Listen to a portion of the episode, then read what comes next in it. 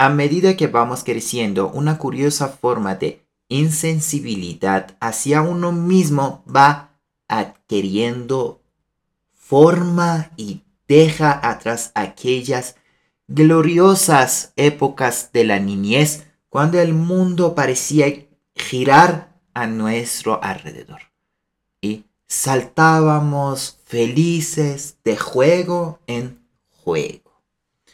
En aquellos momentos todo era gratificante y fantasioso. El yo, por momentos, parecía bastarse a sí mismo. Autogratificándose y construyendo universos infinitos a su amaño, está claro que la tendencia natural de un niño no es el autocastigo, sino pasar la lo mejor posible y de paso sobrevivir. Pero las cosas buenas no duran tanto y al crecer hacemos a un lado ese delicioso mundo yoico, ya que ninguna sociedad sobreviviría a tal egocentritismo y nos orientamos más hacia afuera que hacia adentro.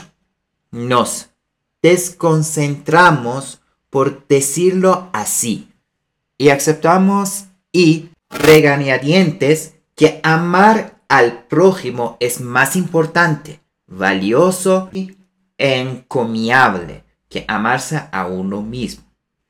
Las conclusiones psicológicas actuales sobre el tema de la autoestima son un llamado de alerta que vale la pena tener en cuenta.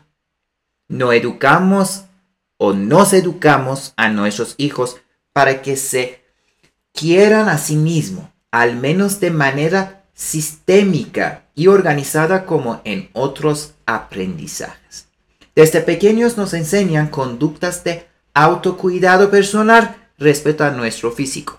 Lavarnos los dientes, bañarnos, alegramos las uñas, comer, controlar esfínteres, aprender a vestirse y cosas por el estilo. Pero, ¿qué hay del autocuidado psicológico y la higiene mental?